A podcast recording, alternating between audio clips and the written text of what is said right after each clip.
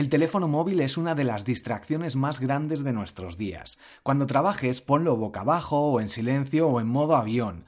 No contestes a los emails, intenta quitar las notificaciones, por Dios, y si alguien te llama puede esperar, así que no te preocupes por estas cosas porque el mundo no se acaba y lo que sí que vas a hacer es distraerte y no acabar tus proyectos, tus objetivos. Muy importante, eh, focalizarte en tus objetivos y evita toda distracción posible. El móvil ya sabes que es una de las distracciones más grandes que puedas tener, así que yo siempre cuando me pongo con algo, boca abajo y a lo mejor después a, los 50 minutos, le echo un ojo para revisarlo, pero intento contestar los emails y revisarlo a horas determinadas del día, porque si no, ya te digo que es una locura, respondes a un email, al momento te responden varios y puedes estar eh, sin acabar nunca. Así que nada, ya, ya sabes, eh, teléfono, cuidado con él. Nos vemos en el siguiente episodio, Un Minuto Podcast, soy Borja Girón.